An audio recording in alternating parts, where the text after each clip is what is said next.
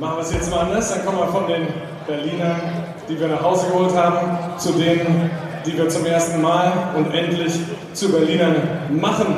Da haben wir einmal Mitte Nummer 4, zuletzt in Frankreich unterwegs bei Clermont Foot, Ahmed Madouni.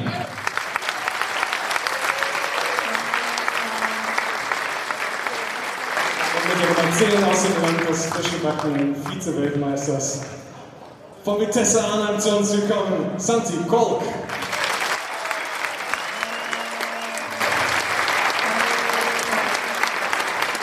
Ahmed, du bist schon ein paar Tage länger jetzt mit den Jungs zusammen und warst auch mit in Oberhof. Wie gefällt es dir denn bisher bei uns?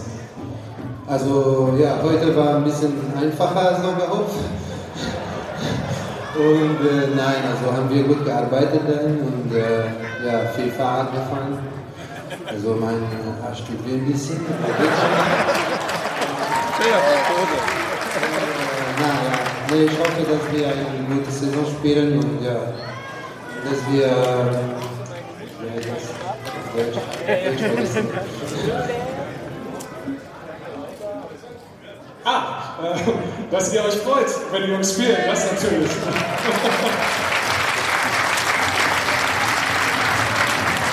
Santi, du äh, hast dein, deine Vertragsverhandlungen sehr geschickt so gemacht, dass du nicht mit nach Oberhof musstest, sondern dass du jetzt dabei bist.